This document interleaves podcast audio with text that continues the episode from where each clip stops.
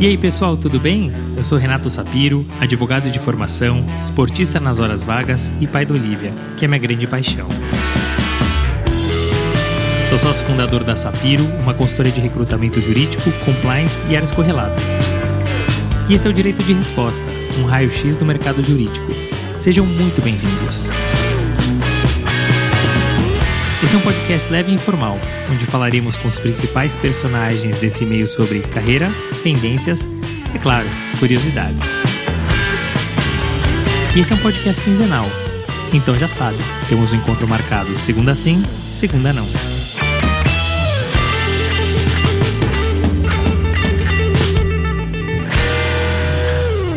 Abrimos a quarta temporada do podcast Direito de Resposta com chave de ouro. Recebemos o Dr. Thomas Felsberg, que é o grande nome na área de recuperação judicial e falência. Precursor que é, contou como foi a experiência de fazer um LLM na década de 70, quando ainda era incomum para brasileiros. Como foi montar um escritório do zero, que após mais de 50 anos é uma estrutura reconhecida, multipremiada e que conta com mais de 200 profissionais. E Dr. Thomas não fugiu às perguntas polêmicas. Falou sobre a recuperação judicial da Americanas, trouxe a sua visão sobre o tema, Chapter 15 e também falou sobre a sua sucessão. Episódio imperdível. Thomas Felsberg é formado na USP e tem um LLM pela Columbia University. É sócio fundador do Felsberg Advocacy Advogados, escritório de advocacia multipremiado e fundado há mais de 50 anos e ainda uma das maiores referências do país na área de insolvência. Mas melhor que ouvir de mim, vamos ouvir dele. Dr. Thomas, primeiro quero agradecê-lo por ter aceitado o convite, por abrir essa quarta temporada do podcast Direito de Resposta com chave de ouro. Começamos muito bem, então muito contente de ter você aqui no nosso podcast. Muito obrigado. Agradeço.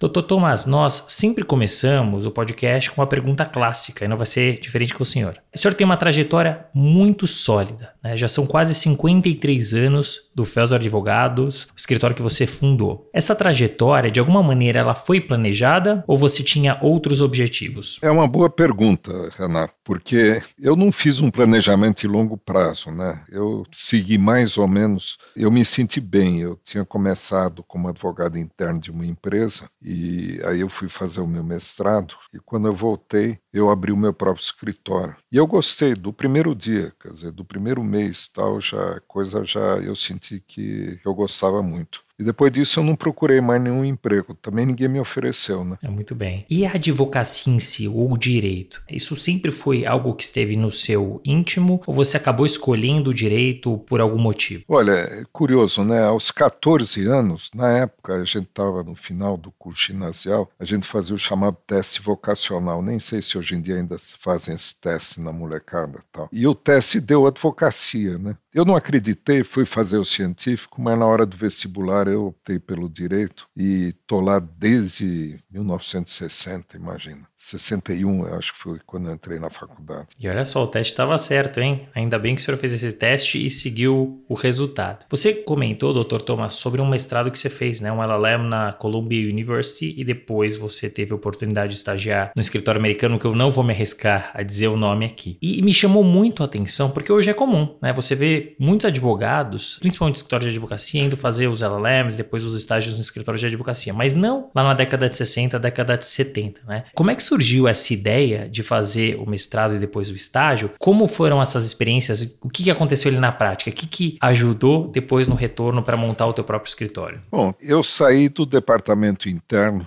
de uma grande empresa e caí na Universidade de Colômbia, né? Eu, eu mandei, eu mandei os applications, eu fui bem nos applications é, que eu mandei, mas Colômbia me ofereceu uma bolsa de estudos e eu acabei me decidindo por Colômbia. Eu entrei lá, foi um, foi uma maravilha, né? Era uma época, imagina, né? Era a guerra do Vietnã, eram protestos, era uma efervescência, a cultura negra se desenvolvendo, né? Foi uma época realmente muito interessante, né? E foi uma vivência importante para mim, né? Porque eu saí de uma, digamos, carreira muito tranquila, né? Faculdade de Direito da, da São Francisco, depois eu, eu fui trabalhar numa empresa, tudo mais, e de repente eu caí naquele caldeirão assim, e foi uma experiência válida, né? E, e eu gostei muito, né? Eu me dei muito bem. Então, quando eu voltei, eu, ao abrir meu próprio escritório, nós sempre tentamos e conseguimos, em grande parte, dar uma tônica internacional para a nossa prática. E como você disse, à época havia poucos que haviam feito esse percurso, né? então havia menos concorrência, também havia menos mercado. Né? Quer dizer, essa vivência que o senhor teve, não só no mestrado, mas principalmente no escritório americano, pelo que eu entendi, até pela atuação internacional, ele foi fundamental na estruturação do Felsberg. É isso? E complementando a pergunta, doutor Thomas, o que, que você trouxe de lá, dessa experiência, dessa vivência, quando você montou o teu escritório, que foi fundamental para o crescimento? Bom, eu acho que várias coisas, né? De um lado, ver como eles se organizavam lá internamente, né? Isso era uma novidade. Imagina, naquela época, o grande escritório brasileiro era o Piano Neto, que tinha trinta e poucos advogados, né?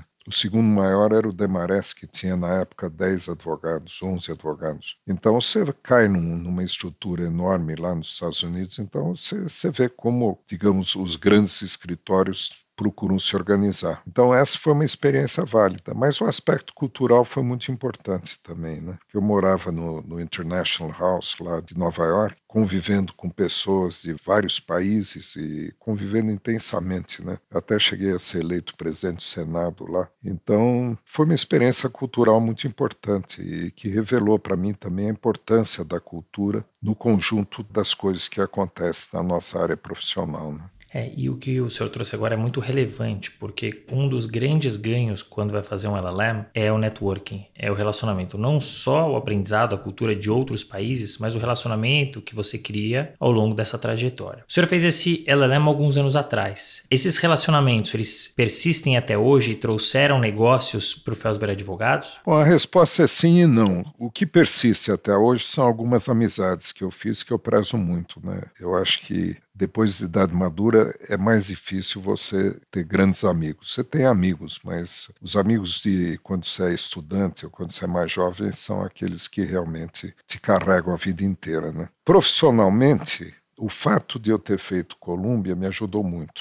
Não tanto networking lá, que também foi legal, quer dizer, nós éramos, na época, 21 alunos só do, no LLM, e eu era o único brasileiro sul-americanos éramos dois, uma advogada do México, a Cielito, e eu. Mas esse grupo era muito unido, né? esse grupo estrangeiro, né? que tinha suíços, tinha japoneses, tinha ingleses, tinha italianos. Aliás, o, o, o colega mais brilhante que nós tínhamos era o italiano. Ele é uma capacidade, então, uma pessoa admirável. Então, essa, essas questões ficam para o resto da vida. Agora, profissionalmente, assim, em termos de atuação, eu acho que o fato de ter frequentado o Colômbia me ajudou muito na vida. Eu depois eu também eu criei o, o Clube dos Ex-Alunos do Brasil, fui presidente durante muitos anos e depois presidente do Conselho Consultivo, agora eu fui removido para membro honorário. E isso eu mantive os laços com Colômbia, né? Eu já organizei seminários lá, eu Acabei de voltar de um seminário que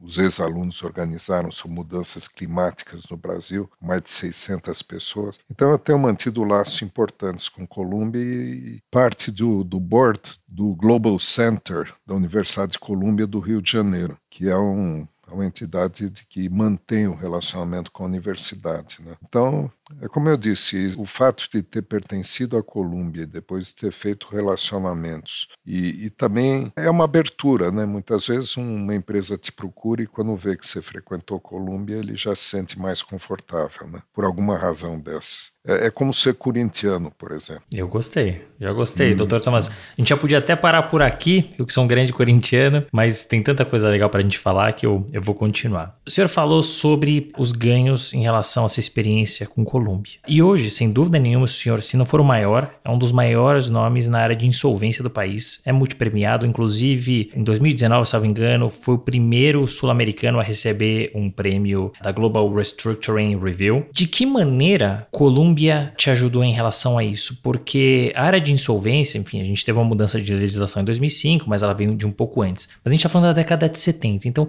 de que maneira Colômbia te ajudou em relação à área de insolvência, mas mais do que isso, a escolher seguir por esse caminho e por essa área? Olha, eu tropecei nessa área, para dizer a verdade. foi o seguinte: um dia eu recebo um call do Banco Mundial pedindo para eu participar de um grupo representando o Banco Mundial que tinha sido criado pelo Banco Central, sob a batuta do Eduardo Lundberg, para fazer uma nova versão da lei de recuperações e de falência, que antigamente era concordato e falência. Né? Eu disse para eles: olha, agradeço o convite, só, só voltando um pouco. A razão do convite é que o Banco Mundial ele tinha feito um trabalho gigantesco com os 60 juristas do mundo para extrair os princípios de uma moderna legislação falimentar. Então, eles me convidaram para participar desse grupo elaborando a lei, para que ele seguisse, então, na medida do possível, aqui no Brasil, as diretivas do Banco Mundial. E juntamente com um advogado americano que também nos acompanhava nisso, o Richard Levin. Eu disse: Olha, eu não sou falencista, né? como é que eu vou ajudar? Eles falaram: Não, nós queremos um advogado que permita uma melhor recuperação de crédito porque o spread é muito alto e com uma melhor recuperação de crédito, baixo spread e baixo custo do crédito. Então, a, a, nossa intenção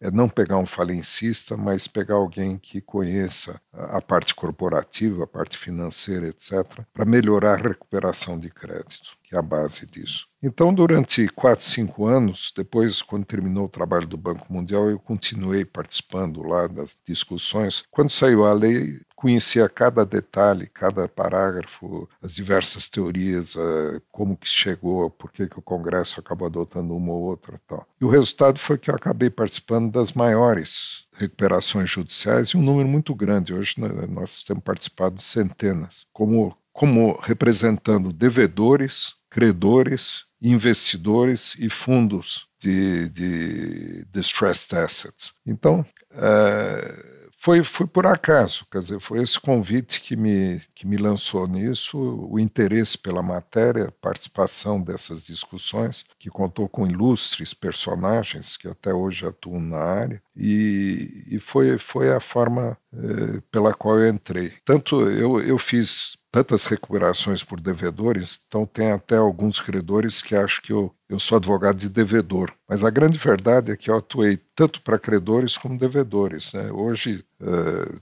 dos maiores casos, eu estou pelos credores, mas eu tenho grandes empresas hoje que eu atuo pelos devedores. E a razão é que eu não vejo inimigos, eu vejo adversários. E na recuperação, o importante é recuperar uma empresa, é ver o que é necessário para que uma empresa viável se recupere e atinja bons índices. Então, essa colocação é mais ou menos uh, ímpar no nosso mercado, porque, uh, em geral, o pessoal gosta de se identificar, não, sou advogado de credores ou sou advogado de devedores. Mas nós, nós temos essa capacidade de atuar para um e para outro ferrenhamente defendendo as nossas posições. Nós, eu acho que nós temos uma boa reputação, inclusive nas brigas forenses, mas sempre com essa, com essa mania de que eu não vejo inimigos, eu vejo adversários. É muito interessante, doutor Thomas, essa sua colocação, porque há quem diga, e não são poucas pessoas, de que não é possível, dentro de uma recuperação judicial, você advogar para devedor e para credor. Claro que naturalmente dentro da mesma é impossível, mas assim, em recuperações esparsas, distintas, há quem diga que não é possível. E talvez com essa visão de não somos inimigos, somos adversários, e se a empresa se recuperar, o crédito provavelmente será quitado, talvez seja benéfico para todo mundo, então sim, é viável e possível. Você contou sobre uma experiência de como você acabou chegando, né, tropeçando na área de insolvência e se tornando hoje um dos maiores nomes no país. Mas em 2005 você também foi convidado para ajudar na elaboração da nova lei de recuperação de empresas e falência, a 11101.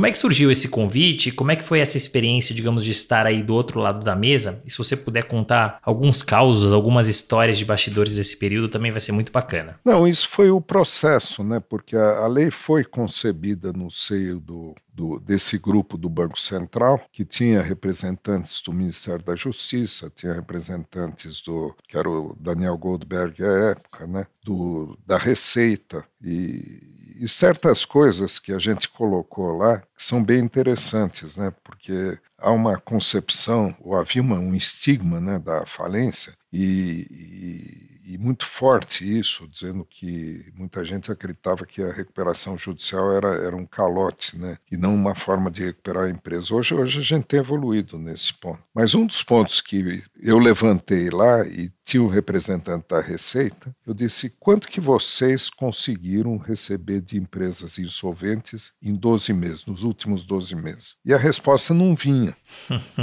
Aí eu voltei a repetir essa, essa pergunta algumas vezes e finalmente o representante da Receita disse: era mínimo. Isso, tá certo? Todas as dificuldades que eles colocaram à época, porque tinha que proteger o erário, porque, imagina, o interesse público precisa ser protegido. Preto no branco, os números mostravam que aquela forma de, de encarar a questão não era correta, tá certo? Tanto assim é que a Receita veio evoluindo. Até na 1412 hoje, eles participam do, do processo recuperacional, não como eu gostaria que eles devessem ser credores como os outros e batalhar para conseguir a melhor recuperação possível. Mas eles dão condições especiais para as empresas em recuperação, eles permitem transações, ou seja, na época que aquela discussão inicial em que eu me aferrava à questão que como estava construída a questão e continua por muitos anos, né? houve uma evolução gradativa do, nesses vinte e tantos anos, mas uh, ou menos, né? 15 e tantos anos, 18. Mas uh, havia, assim, um, uma certa, um certo preconceito, né? E nesse sentido. Depois, quando foram levantados números, viu-se que não, que não valia a pena. E uma das grandes alterações que isso ocasionou foi na, na, no caso da falência, porque na ordem de recebimento de créditos, ordem hierárquica de créditos, antigamente eram os trabalhistas, depois o fisco, depois com garantia real, depois os quirografários. Com essa constatação que, a, que era praticamente nula, é, o legislador resolveu mudar essa ordem. Então, veio os trabalhistas em primeiro lugar, depois vem os créditos com garantia real, depois vem os créditos fiscais e depois os quirografários, coitadinhos.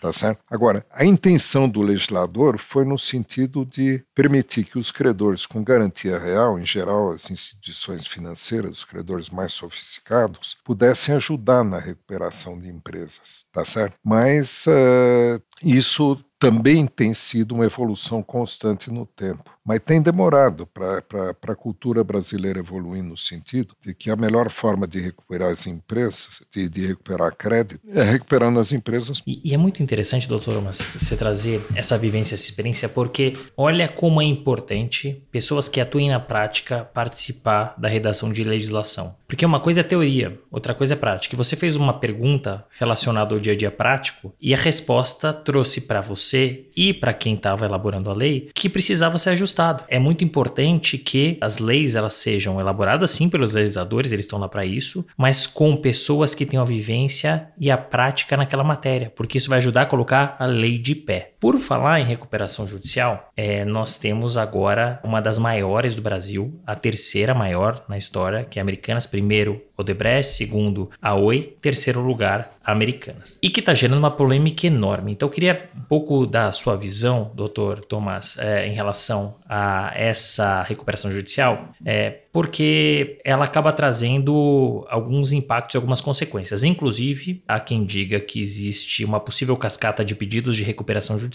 por parte dos fornecedores, que parte desses fornecedores atua ou exclusivamente ou de forma quase exclusiva com americanas. Qual é a sua visão sobre o tema e como é que esse eventual efeito cascata pode ser minimizado? Então, nós estamos falando da questão de americanas. Né? O que a gente lê mais é que as tais inconsistências contábeis têm culpados e esses culpados precisam pagar por isso. Então falo, estão havendo inúmeras ações e há, há muita, muita briga a respeito. Eu acho que está certo também. Se há alguém responsável, deve, ser, deve pagar por isso e, e não disputo isso. O que eu estranho é que muito pouco tem se falado sobre a importância de recuperar as americanas. Então veja que situação estranha nós temos. Só há duas grandes recuperações que eu conheço, que, que uma delas é a Samarco, outra Americanas, que tem acionistas controladores uh, muito importantes e muito que, com capacidade de gerar. São só esses dois casos. Em geral, os próprios controladores têm dificuldades. E alguns há, há, há pequenas exceções. Mas, então, digamos, haveria pessoas capazes, tanto por parte dos controladores quanto por parte das instituições financeiras com maior interesse nisso, em conduzir uma recuperação da empresa, tá certo? E, e pouco tem se falado nisso. Vejo o caso da, das americanas que o negócio lá está muito confuso, porque eles até hoje não têm um CEO, não deu certo o primeiro CEO que eles conduziram lá, e a,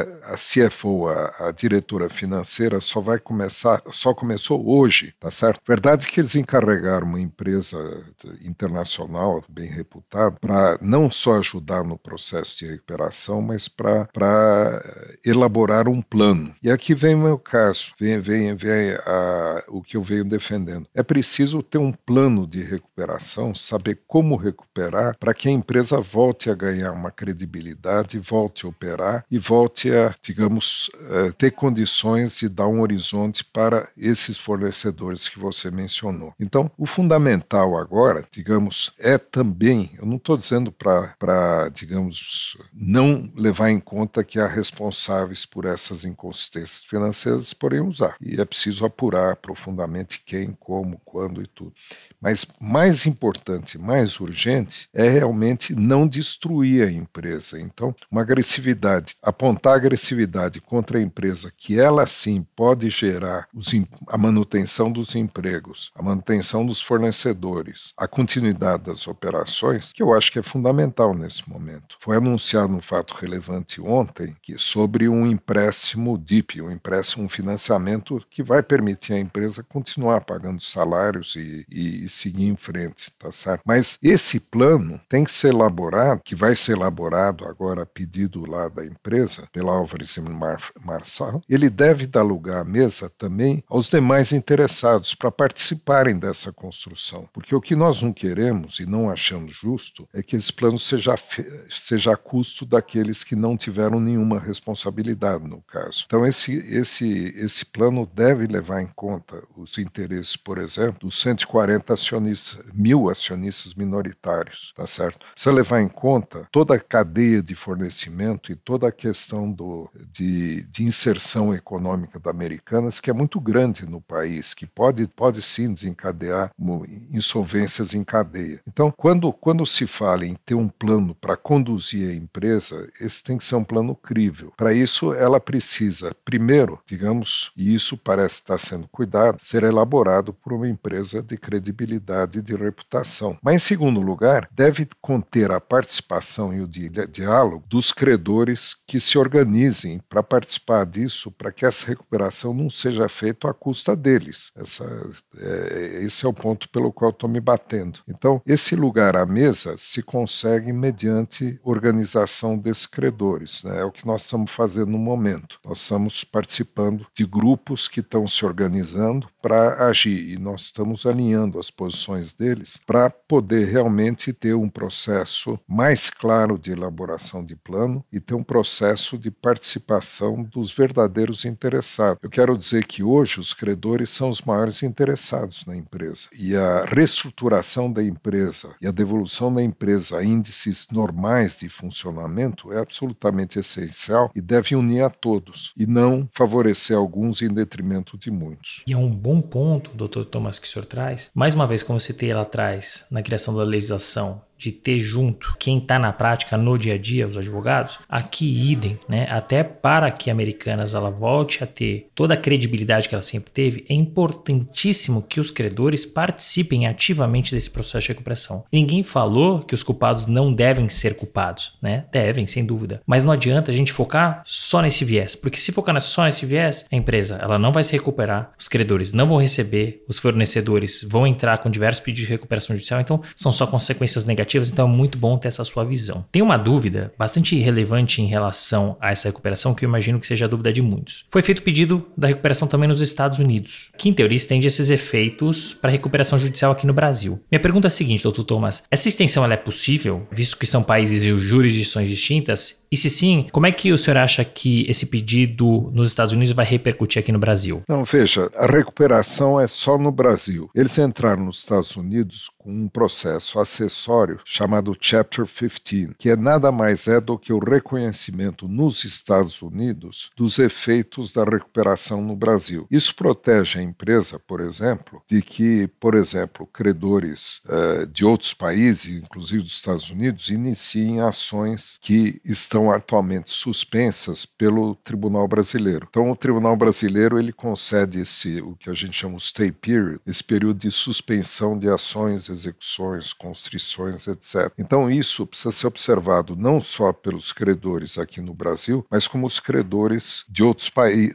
do, dos Estados Unidos principalmente, mas de outros países que reconhecem também a legislação americana. Pela Lei 14.112, agora desde 2021, o Brasil também tem um processo desses que ainda tem, tem sido pouco usado. Nós também reconhecemos processos de reestruturação e falimentares do estrangeiro, ou seja, os efeitos desse processo com relação aos ativos da empresa, a suspensão de ações, a distribuição, eles devem seguir sempre as normas do tribunal, onde o centro dos principais interesses da empresa se situam. E os outros países que adotaram essa legislação, chama-se a Lei Modelo UNCITRAL, todos os países como o Brasil que adotaram essa legislação, eles então vão respeitar os efeitos. Esse processo que foi, que foi dado entrada nos Estados Unidos tem por finalidade essa, para que todos os bens da empresa e todos os credores da empresa e tudo isso seja disciplinado aqui no Brasil e reconhecido como válido também nos Estados Unidos. Não sei se ficou clara a explicação. Ficou claríssimo e nada como falar uma pessoa que é uma referência na área, falando de recuperação judicial nos Estados Unidos. O senhor explicou de maneira muito clara e objetiva como é que funciona e como é que impacta aqui no Brasil. Muito obrigado. Para a gente fechar, doutor Thomas, a parte de recuperação judicial, não o podcast, porque ainda tem perguntas interessantes aqui sobre a sua trajetória do escritório. Fazendo um exercício de futurologia, o que, que você acha que vai ser da área de insolvência no ano de 2023? Olha, essa elevação de juros, né, a Selic a 13,75, um mercado relativamente fraco, fraco, eu acho que um crescimento não muito grande está sendo previsto pelos, pelos economistas, vai agravar a situação, já agravou a situação de muitas empresas. Nós entramos com vários processos de recuperação agora, ainda esse ano, porque a situação está tá mais grave, né? Tá, tá muito difícil. Uh, eu acho, no entanto, que existe um clima melhor para se resolver os casos de insolvência. O que, que eu quero dizer? Esse clima melhor é a melhor compreensão dos bancos que a insolvência não deve ser entendida como um calote, deve ser punida como um calote. A insolvência é fruto de fatores muitas vezes internos, mas muitas vezes preponderantemente, é difícil falar, né? externos. Porque, veja, eu posso não ter previsto que o juro saltaria de 2 para 13,75, né? e meu negócio foi para as cucuias, embora eu seja uma pessoa séria, tenho um bom negócio, tenho, tenho um bom fluxo e, e, preciso, e preciso me recuperar. Então, essa, essa melhor compreensão do que é insolvência, de que ela tem remédio, toda empresa viável pode, se, pode ser remediada, que muitas vezes é preciso mexer na estrutura de capital para resolver o problema da empresa, significa que eu acho que nós vamos ter um número crescente de casos bem-sucedidos, não só de recuperações judiciais e de recuperações extrajudiciais, mas também de renegociações, de reperfilamentos, que entende-se que é o negócio funcionando, é o tal chamado fluxo de caixa futuro, é que vai permitir a recuperação de créditos e num ganha-ganha vai permitir a manutenção de empregos, capacidade contributiva e PIB.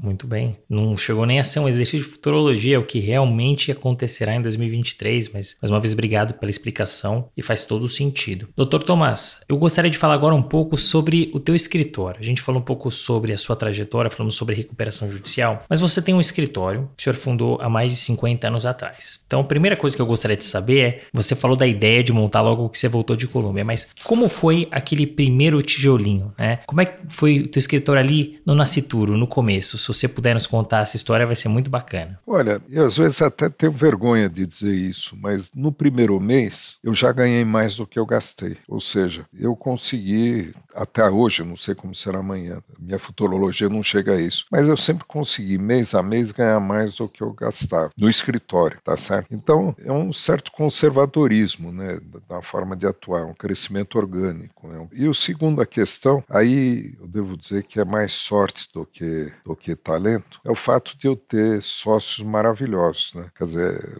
uma andorinha só não faz verão. Você precisa ter companheiros de, de jornada que sejam, no mínimo, melhores que você, né? de preferência, muito melhores. Então, então eu, eu acho que o escritório, digamos, ele foi bem no início, quando a gente, eu tinha uma, escri, eu tinha uma escrivaninha, uma cadeira e um aparelho de telex, que à época era minha, minha grande conquista tecnológica, tá certo? E hoje nós temos mais de uma centena de advogados, 30 sócios. A minha área específica, que eu me dedico mais, embora eu faça também certos projetos de infraestrutura, é a área de renegociação e reestruturação. E nós somos responsáveis por mais ou menos 25% do escritório. Os outros 75% é, é tocada pelos meus sócios, né, muito capazes e bem melhores do que eu, né, porque eles cuidam de áreas mais nobres, assim, mais, mais charmosas. Tal. E a gente atua hoje em 35 áreas diferentes da, empresariais, ou seja, nós somos um escritório full service. Eu até acredito que nessa nova época de, de insolvência muito grande, é importante você ter um escritório full service. Eu acho que isso é fundamental porque hoje, digamos, tanto quanto o processo em si, como todo o aspecto que é chamado de, de trans, transacional, toda a parte de transações e de operações e financiamentos e questões trabalhistas, tributárias, imobiliárias que surgem, tem que ser resolvidas também e muito mais, inclusive vendas de empresa, vendas de parte da empresa. Então, o escritório hoje, uh, ele não, não funciona como funcionava em 70, com uma pessoa, com a minha sócia sênior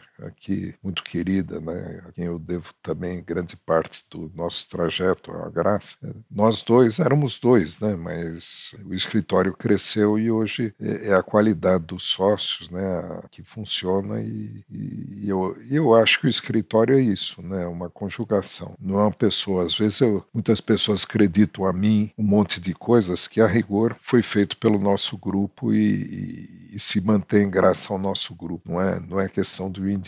Você trouxe dois pontos bastante importantes para explicar o sucesso do escritório. Um deles foi conservadorismo e o outro foi os sócios que te ajudaram a fazer o escritório crescer. Mas, doutor Tomás, o escritório tem 53, vai fazer 53 anos. O escritório passou por ditadura, governos distintos, perfis de governos distintos, mercados em transformação, cisões, coisas que são naturais do mercado e do mercado jurídico. Como é que o senhor e o escritório fizeram para se blindar ante a coisas que não estão sob o controle de vocês? Deixa eu desviar um pouquinho a sua pergunta, eu vou falar de duas coisas. Né? Nós fomos pioneiros em várias áreas. A primeira foi a insolvência, que até hoje é uma área forte. Mas, por exemplo, eu fiz o primeiro leasing internacional de aviões. Depois nós fizemos mais 400 operações do gênero de todos de grandes aviões, né? Boeing, Airbus, tal, Embraer, etc. Nós fizemos, eu acho que a primeira primeira operação de Project Finance no Brasil. E aí nós fizemos mais de 35 grandes projetos, representando sempre o BID e o PI. E assim, eu, eu quero dizer o seguinte: mesmo nessa confusão que nós vivemos, mesmo nesse caos e dificuldades políticas, econômicas, culturais que nós sofremos aqui, uh, o escritório sempre se voltou para áreas uh, que exigiam um certo pioneirismo, tá certo? Dentro do nosso conservadorismo, eu acho que nós temos uma qualidade de sermos corajosos. A gente gosta dos desafios enfrenta e fomos muito bem. Fomos muito bem nas privatizações, estamos muito atentos à questão tecnológica, tá certo? Proteção de dados. Nós estamos,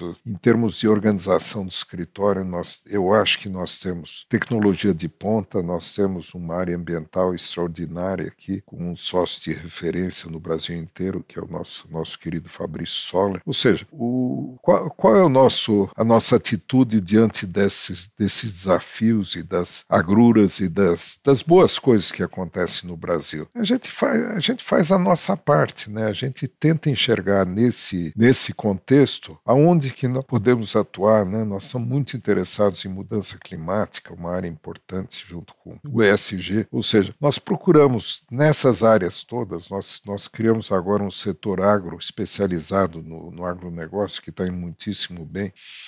Então, o que, que a gente procura fazer é discernir o que, que é importante, tá certo? Você olha para o mercado e você olha para o Brasil, o que, que interessa para um escritório de advocacia? Agro, tecnologia, infraestrutura, são áreas onde a gente tem investido e tem crescido e tem ido muito bem, porque nós olhamos o mercado, onde é que nós podemos agregar valor. Quanto à sua questão mais, mais séria, tá certo? Mais profunda, de caráter político, eu vou te dar a resposta que meu avô me deu uma vez. Brasil é muito grande, ela é maior do que esses defeitos todos que nós temos. Esse, esse país é, um, é uma imensidão. As oportunidades aqui existem, muitas vezes não por méritos da nossa condução, mas pelo tamanho do Brasil. E também pela nossa cultura, né, que é, causa muitos problemas entre nós, mas tem coisas maravilhosas. Então, como é que a gente sobrevive num ambiente hostil desses e num ambiente complicado em que a gente, em que nada é certo e nem o passado, como diria o Pedro Malan? É assim, quer dizer, é entendendo, é tendo convicção. Eu não acho que o otimista está certo, também não acho que o pessimista está certo. Ninguém sabe o que vai ser o futuro. Se soubesse, não sei, talvez você saiba, Renato, mas eu, eu não sei. Mas o que eu sei é que no contexto atual, nós temos um país muito grande, muito generoso, que conseguiu superar enormes crimes que foi e muitas vezes continuam sendo cometidos contra eles. E, no entanto, ele, esse é um país com potencial inigualável. O Brasil é um país abençoado, porque olha, acontecendo tudo o que acontece e que vai continuar acontecendo. E aí a gente continua tendo essas oportunidades, até porque onde tem problema tem oportunidade. E o mercado jurídico é um mercado de oportunidades. Então, quem souber enxergar essas oportunidades como vocês enxergaram, certamente vai crescer, vai se desenvolver e vai virar referência. Então, eu concordo com você. É um ambiente fácil? Não, não é. É cansativa essa discussão política? Sem dúvida que é. Impacta, impacta. Mas a gente tem que olhar as oportunidades. Então, gostei da sua explicação. Deixa, deixa eu só agregar mais uma. Claro. Agora você, você tocou num ponto que me entusiasma, então vou agregar mais duas coisas, mais, mais uma coisa aqui para nossa conversa. Eu tive agora em Nova York nesse seminário organizado pelos ex-alunos de Colômbia que reuniu 600 pessoas em Nova York. E nós tivemos dois dias de palestras que eu assisti todas do começo ao fim e tal e fiquei maravilhado. E aí depois eu exprimi tudo o que eu vi e tal e eu vou dar para você as minhas conclusões, tá? E três ideias.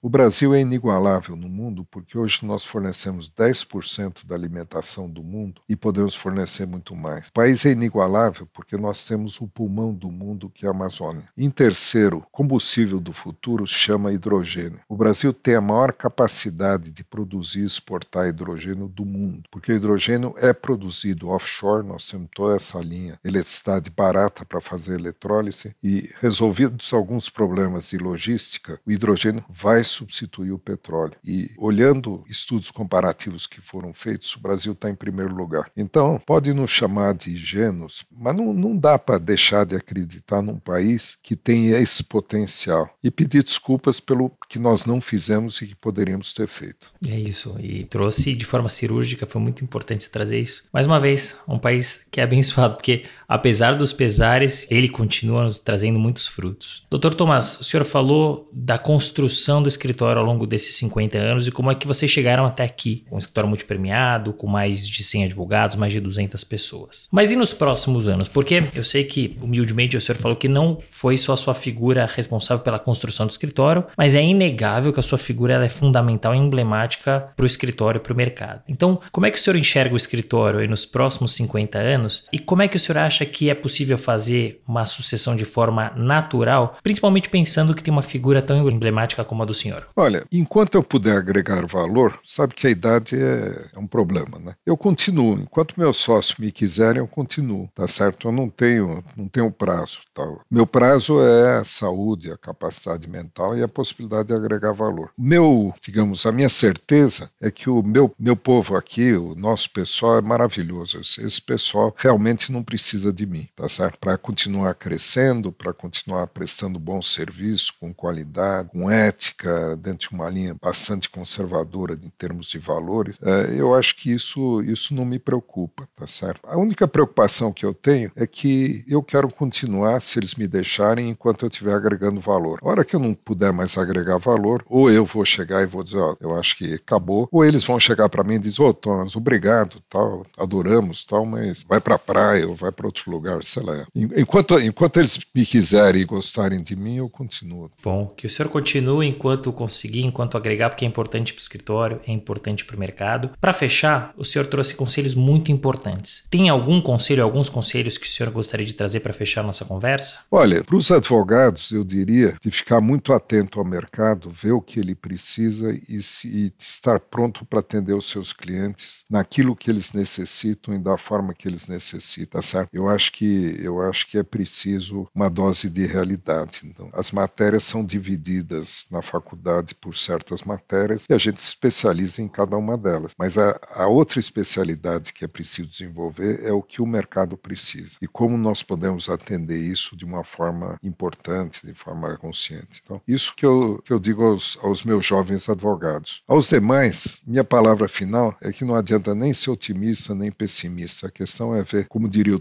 Tancredo, as ondas baterem nos rochedos, analisar a espuma, tirar as conclusões. Muito bem, fechamos com chave de ouro, doutor Thomas. Muito obrigado pela oportunidade de entrevistá-lo, de conhecer a sua história, a história do Felsber Advogados. Te ouvir, aprender com o senhor foi muito bom. Muito obrigado por ter aceitado o nosso convite. Eu que agradeço. Muito obrigado. Fim de papo. Se você gostou, recomenda para seus amigos. Se não, fala comigo que eu quero te ouvir. Até a próxima.